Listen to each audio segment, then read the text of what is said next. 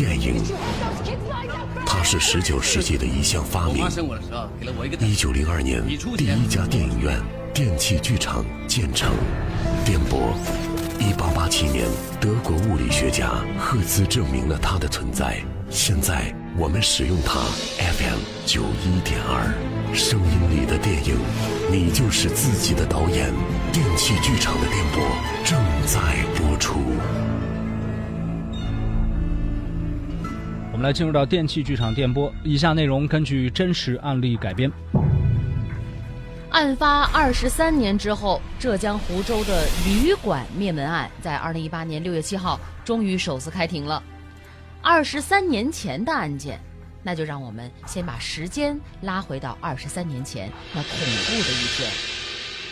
一九九五年的十一月二十九号凌晨，湖州市织里镇闽记旅馆内发生了血案。幺幺零幺幺零。我我我我们老管老板老板老板被杀了！别慌，呃，我问一下，你们是哪个地方？在在织里镇新华街，就就那个闽记闽记旅馆。哦，闽记旅馆死伤几个人？我是店里的伙计，我晚上起来查房的时候看见老板，老板不行了，满满地都是血，还有一个还有一个客人好像也不行了。好的好的，您稍等一下，我们马上出警。民警迅速赶到了敏记旅馆，在旅馆的二零三房间里，民警发现了老板敏生，还有旅客于峰的尸体。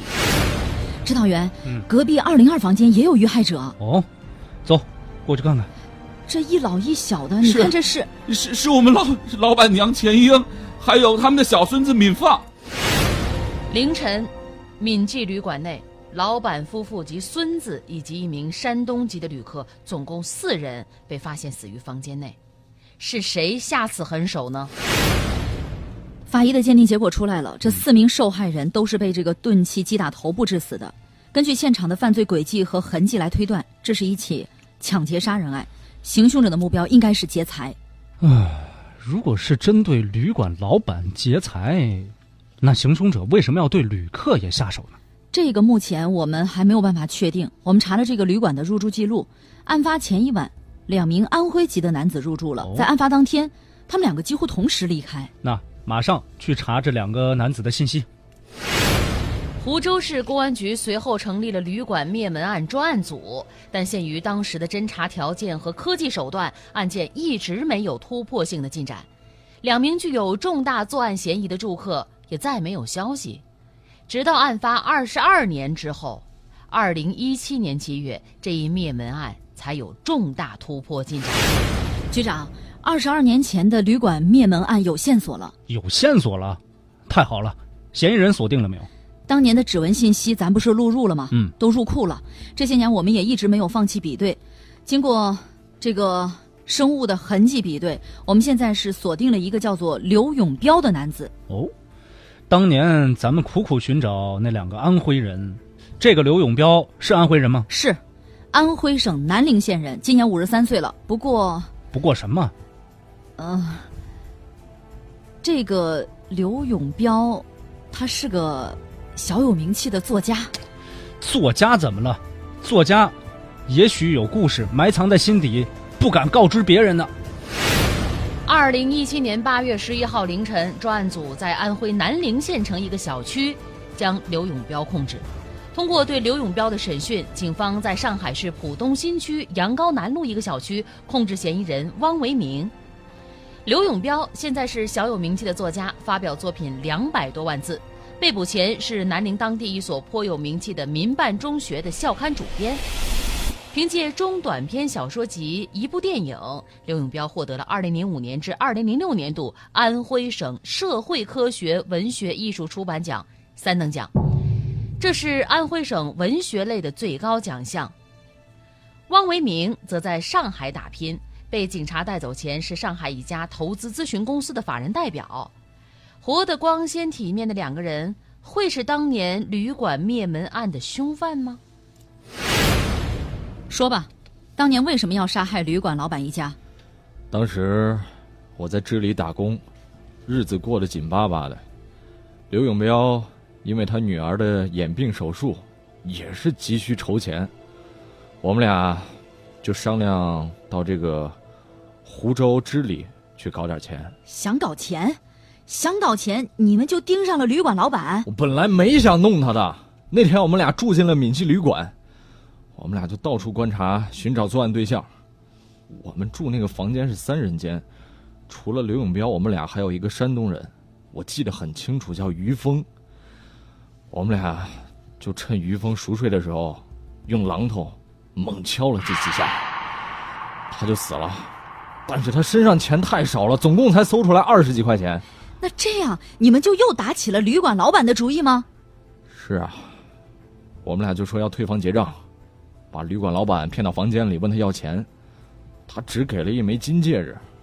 我们俩当时不满意，又怕他报警，就就给他给他弄死了。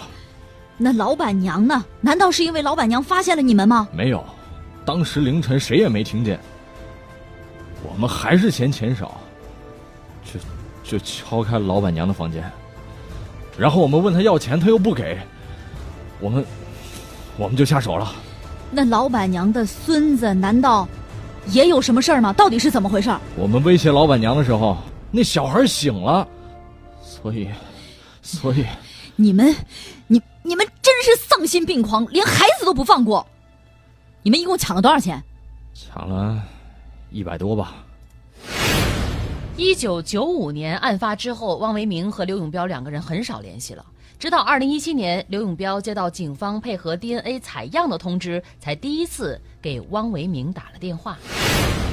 汪维明啊，这事儿有有点不妙啊！什么不妙了？怎么了呀？这今天这警方通知我去 DNA 采样啊，我担心这不会被查出来吧？哎呀，这事儿都过去这么多年了，不会有事儿，放心吧。而最终。在现代警务技术手段下，两个人先后落网。因案发二十二年，已经超过了刑法规定的追诉期限。二零一七年九月十号，湖州市吴兴区检察院逐级向最高检报请核准追诉。二零一七年十二月二十九号，最高检核准追诉本案。经查明，汪维明、刘永彪以非法占有为目的，当场使用了暴力劫取他人财物，致四人死亡，犯罪事实清楚。证据确实充分，应当以抢劫罪追究刑责。二零一八年五月二号，湖州市检察院对两名犯罪嫌疑人以涉嫌抢劫罪提起公诉。六月七号，案件一审在湖州市中院开庭，两人均表示认罪悔罪。在庭审休庭时，刘永彪被法警带离现场途中，突然向受害方家属下跪，并表示悔罪。此后，受害方家属也当场大哭，情绪激动。当天庭审持续时间超过六个小时，合议庭认为案情重大复杂，宣布责任宣判。本期来源：重案组三十七号，电器剧场的电波直播，每周一到周五十三点。回听往期节目可以下载蜻蜓 FM 客户端，搜索“法则”即可。声音里的电影，你就是自己的导演。电器剧场的电波正在播出。